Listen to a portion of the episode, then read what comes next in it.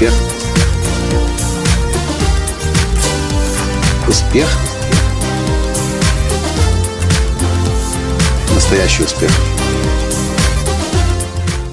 Скажите, а вы знаете, что моя жена фотохудожник? Ну, наверняка, если вы слушаете мои подкасты, то вы помните один из недавних подкастов из Польши, где я о своей жене, как о фотохудожнике, рассказывал. Но что я вам еще не рассказывал, это то, как она стала фотохудожником и кто ее научил так фотографировать, что теперь у нее появляются фотогалереи, и не только в Украине, но и в других странах, и она при этом сама пока еще особо пиаром не занимается.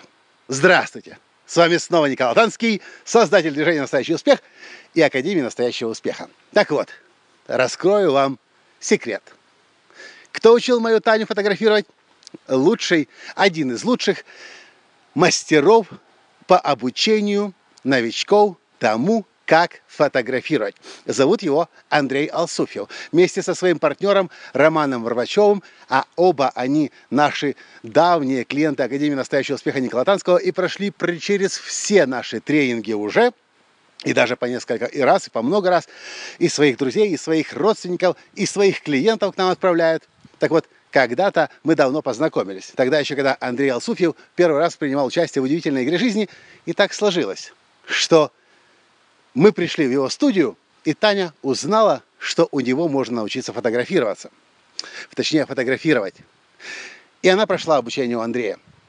А вот вчера на поляне в Карпатах во время тренинга «Жизнь в моменте», где Андрей Алсуфьев решил нам помочь, да, кстати, их фотошкола называется «Виват». Андрей решил поделиться с участниками тренинга «Жизнь в моменте» своими секретами мастерства – он рассказывал очень много интересных тонких нюансов, которых я не могу рассказать в подкасте, просто не успею.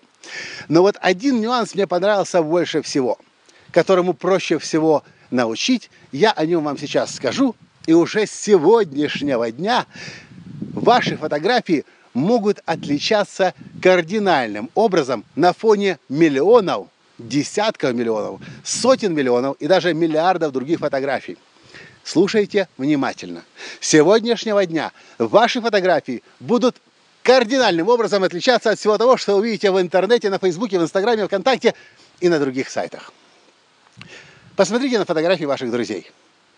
Что вы на них увидите чаще всего?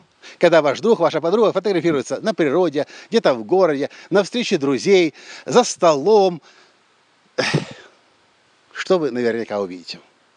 вы увидите очень характерную вещь, которая характерна для непрофессиональных э, фотографов. Все участники снимка будут смотреть в объектив, прямо в фотоаппарат. И это означает, что люди готовились к этой фотографии. А это не так цепляет. Это понятно, что фотография сделана ради фотографии. Хотите знать секрет, маленький секрет, крошечный секрет, но который кардинальным образом будет ваши фотографии отличать от других? Очень просто. Сделайте так, как говорит Андрей Философьев, чтобы фотографа не было видно. Вы скажете, как это сделать так, чтобы фотографа не было видно? Его так не видно, он же с фотоаппаратом стоит. Да, он стоит за фотоаппаратом. Его в буквальном смысле слова, конечно, не видно. Но если человек смотрит в объектив, то всем понятно, есть камера, и ее держит фотограф. Так что же это значит? Сделать так, чтобы не было видно фотографа. А это значит, когда вы фотографируете своего друга, свою подругу, свою жену, своего мужа, бабушку, дедушку, брата, сестру, сделайте так, чтобы они смотрели куда-то в сторону. Вверх, вниз, справа, влево, задумчиво, размышляя или веселясь, радуясь.